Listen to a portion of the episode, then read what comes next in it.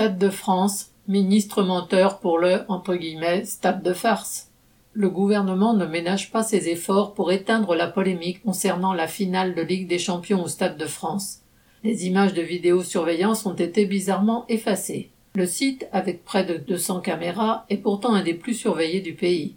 Mais la justice n'aurait pas réclamé à temps leurs enregistrements qui auraient été détruits. Il en est de même pour les images de vidéosurveillance de la RATP aux abords du stade. Comme c'est dommage.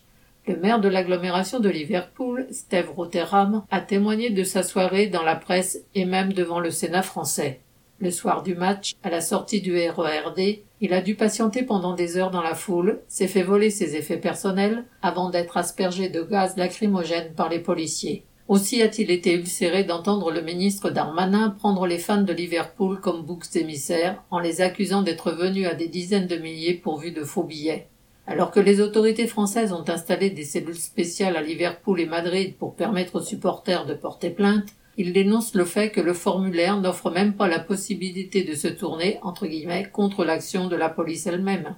Cet élu travailliste, qui accuse régulièrement le Premier ministre britannique Boris Johnson de mensonges, a constaté à propos de Darmanin entre guillemets, Je me rends compte aujourd'hui que ce type de comportement n'est pas réservé au Royaume-Uni. Et en effet, entre de tels pros du mensonge, on ne sait pas qui gagnerait le match. Michel Bondelet.